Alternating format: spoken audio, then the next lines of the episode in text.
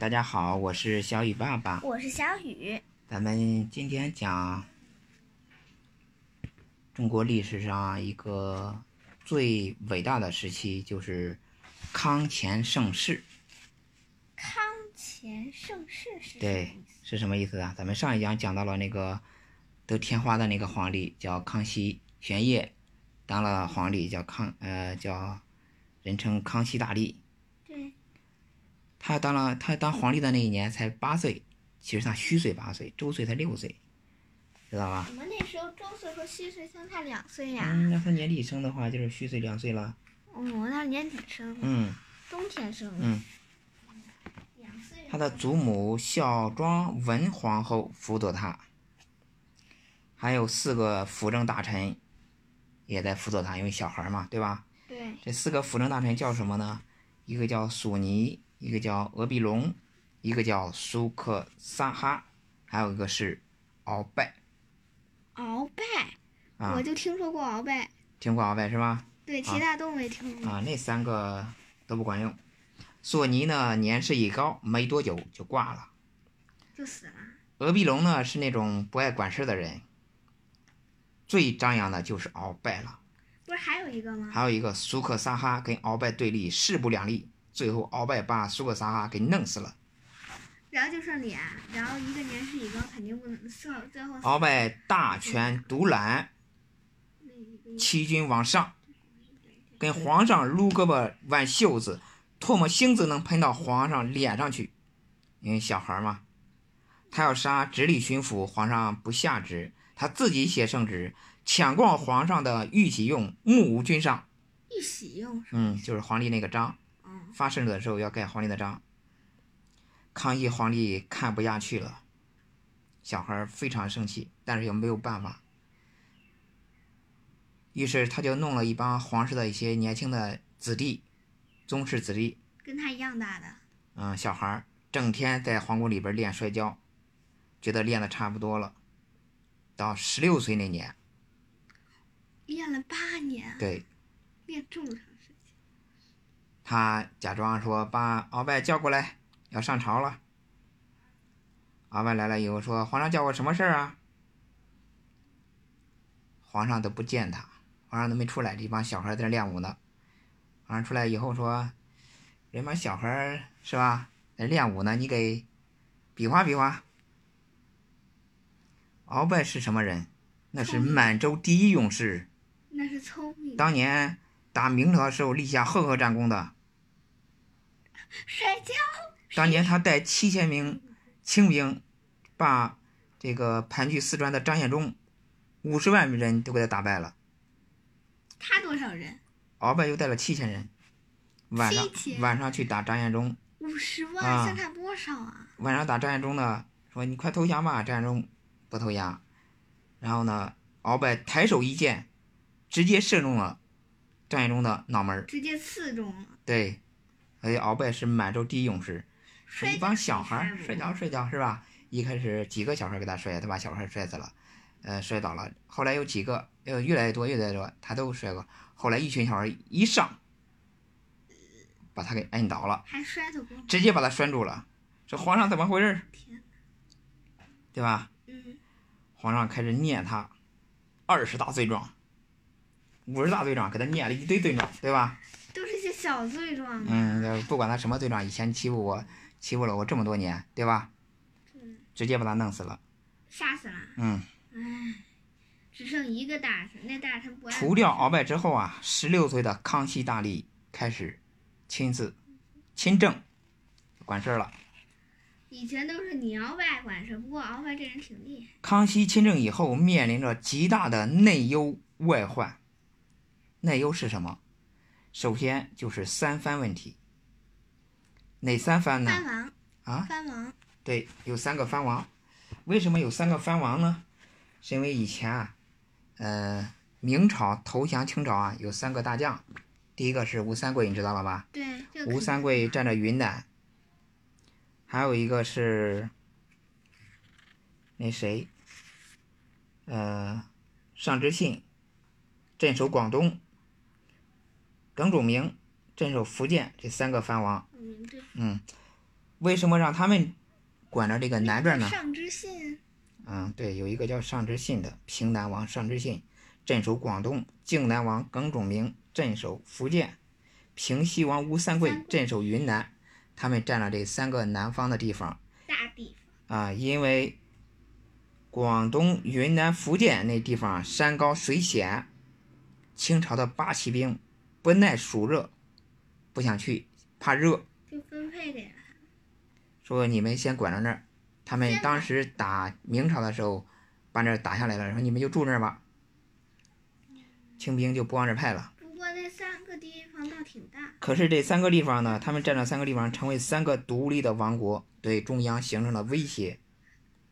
当时朝廷一年的收入是四千万两白银，花在三藩身上就有两千万两。康熙皇帝花了一半。对，而且还不听话，而且还不听话。康熙皇帝决定削藩，把这三藩给撤了。那是大这一撤，三藩就反了。吴三桂首先造反，反。对吧？对，吴三桂要建国称王了就。于是康熙皇帝开始平三藩，用了八年时间平定了三藩之乱，由中央直接管了，知道吧？中央算有权利管这三个现在相当省的地。嗯省的对地方外患是哪儿呢？蒙古，这蒙古在历史上老是骚扰这个中原的政权，是吧？而且离得近，离得近，对。漠西蒙古啊，有一个分支，那蒙古分成了漠北、漠南、漠西三个分支，有一个叫准噶尔部的尊个儿不啊，这老是攻打他们。奇怪，嗯，蒙古飞龙其实那个跟跟那个谁跟俄国比较好，知道俄吧？国嗯哪个俄？俄国就是俄罗斯，那时候、哦对对那那时候个叫俄国，叫沙俄。刚啊刚历史，那没想起来。于是，康熙大帝亲自率兵亲自率对兵，到那儿把他们灭了，把西边的叛乱给他平定了，厉害吧？厉害，嗯，这时候他咱们上一讲讲到了，他把台湾收回来了，对吗？对，他呢，康熙皇帝呢为政宽仁，留心民间的疾苦，他宣布啊，这个还挺把这个叫轻徭薄赋。什么叫轻徭薄赋呢？那就是人呀，你得征你的劳力，是不是？对。得收你的税，叫赋，啊，徭役就是劳劳动力，减税了。给劳动力啊减税，制定了一个什么人口呃这个政策呢？叫滋生人丁永不加赋的政策，就是如果增加了人口，我也不加税，还以地来为收税是了。穷人不加税吗？嗯，都是穷人，都是农民，知道吗？那时候富都是人农很民，少，都是农民啊，除了地主就是农民，还多次的南巡，六次南巡，去治理这个黄河、大运河，都治理这个水灾。以前南方老是闹水灾，对吧？因为离海近嘛。嗯，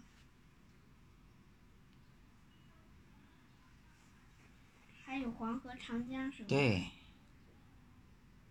跟那个沙俄打了一仗，把签了尼布楚条约，对吧？嗯，啊，咱们上一讲也讲过了，对吧？什么内忧外患全部解决了。解决以后呢，他把那个西藏也占了，占的地方西大吗藏？以前不归咱，以前老是那个少数民族占领了，那个中原王朝统治不了他，对吧？嗯，他这后确定了康乾盛世的基础。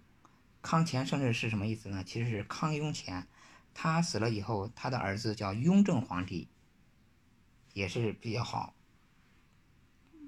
然后呢，雍正皇帝死了以后是乾隆皇帝，乾隆对啊，就是康乾盛世。康乾盛世这个时代，一百多年，是中国历史上、古代历史上最强盛的一个时期，世界上最富的国家，人口达到了三个多亿，后来到乾隆后期达到四个亿，全世界才十亿人口，占了全世界人口百分之三十到四十，对那吧？现在呢？全世界有五十万个人口以上的大城市有十个，中国占了六个有十个中国就占六个，占了百分啊，之、是不是？中国古代历60史上最强盛的时期。这只剩四个不是？嗯，那谁呢？叫啊、那咱那现在全世界多少人？中国的现在啊，现在中国十四亿人，世界估计得有七十人吧，七十亿是吧？十次已经够把全国统一了以后啊，还有一些附属国、藩属国，他们像像清朝纳贡，都有哪些国家呢？有安南，安南就是现在的越南；哦，有南掌，就是现在老挝。老挝嗯，还有现在泰国，还有缅甸，还有朝鲜，还有西金、尼泊尔、不丹等国都向中国称臣纳贡。清朝那时候的疆域领土达到了一千三百万平方公里，现在呢？现在九百六十万，是不是还不如现在以前大了？一那估计是现估计是以前有些地方独立了，或者是就是在近代史的时候，在后来清朝末期的时候，跟外国打仗都输了，所以丢了很多的领土，叫什么？跟外国打仗都输了，对吗？可惜平方公里。一千三百万平方公里，现在九百六十万，嗯，你说说，是吧？是嗯一千三百万，七百万被丢了，这么多。对，是那雍么正乱啊，啊乾隆乾隆皇帝，呃，这个康熙皇帝死了以后，就是雍正，他的儿子叫雍正，叫胤禛，他是雍正大帝。这个大帝聪明吗？这个大帝也很聪明，可惜死的比较早。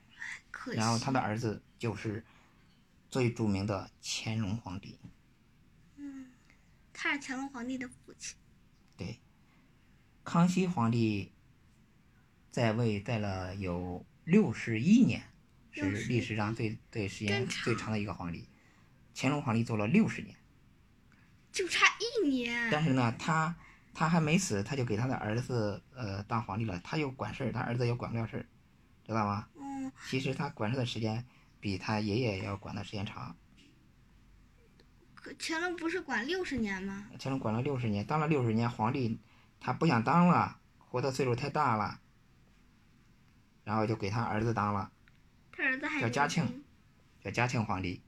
他儿子刚当皇帝那两年，他一直在背后，在当太上那就皇。是六十，他啊，六十多年，他62儿子也管不了事儿。差不多，嗯，对，管管不了是只能当一个，嗯，事儿几乎都归对他管当了什么六十多小年事，知道吗？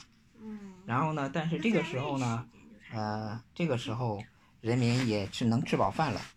为什么能吃饱饭了呢？很多人不挨饿了，人口多了，是因为有两个农作物传入了中国，跟外国那时候交流比较多一些啊。嗯，什么农作物呢？一个是玉米，一个是甘薯，就是一个玉米，一个红薯。玉米船才是玉米红薯那时候我们国国内种的这个小麦啊，产量比较低，水稻产量也比较低，我们玉米产量比较高一些，红薯也是产量比较高，而且不用烤管红薯啊、也不用管，所以能让人吃饱饭，这样人口就多了起来，对吧？只是种嗯。但是在这个时期啊，也是他们在国内管制最严格的一个时期，就是什么呢？就是实行文字狱。什么是文字狱呢？他为了控制汉人的思想，不让犯人反反抗，压制汉人的反抗，树立自己的权威。啊、这个不让人随便写东西，不让人随便说话，除非批准，中央批准了才这样，最有名的就是南山案，有一个叫戴明士的人写了一本书叫《南山集》，书中啊使用了南明的年号。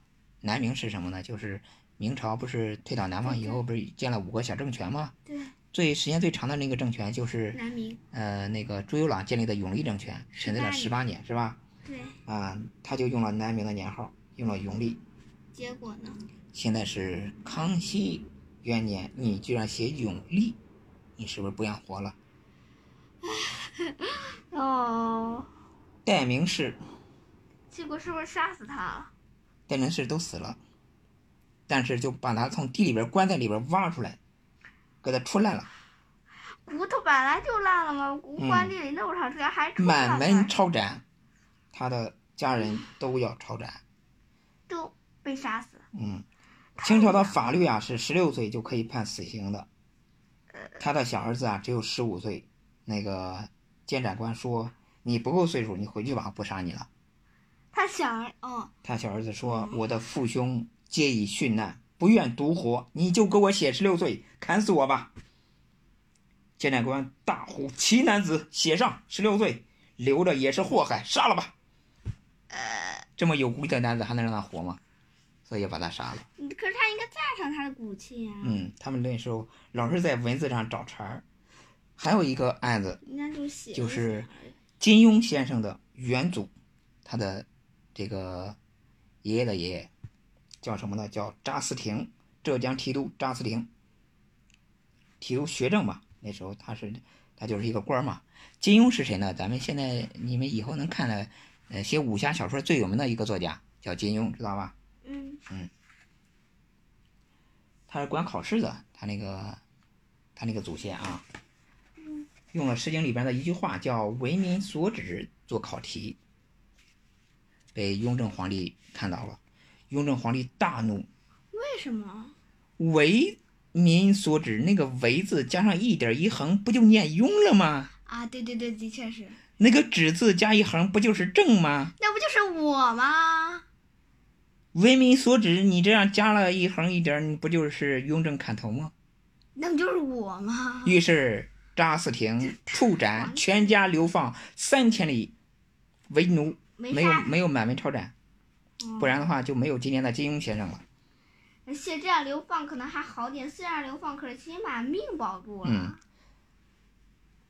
但是民间啊，也有很多人仍然是反对清朝的，哎，有一个呃组织反清复明的组织，叫天地会，反了他很多年。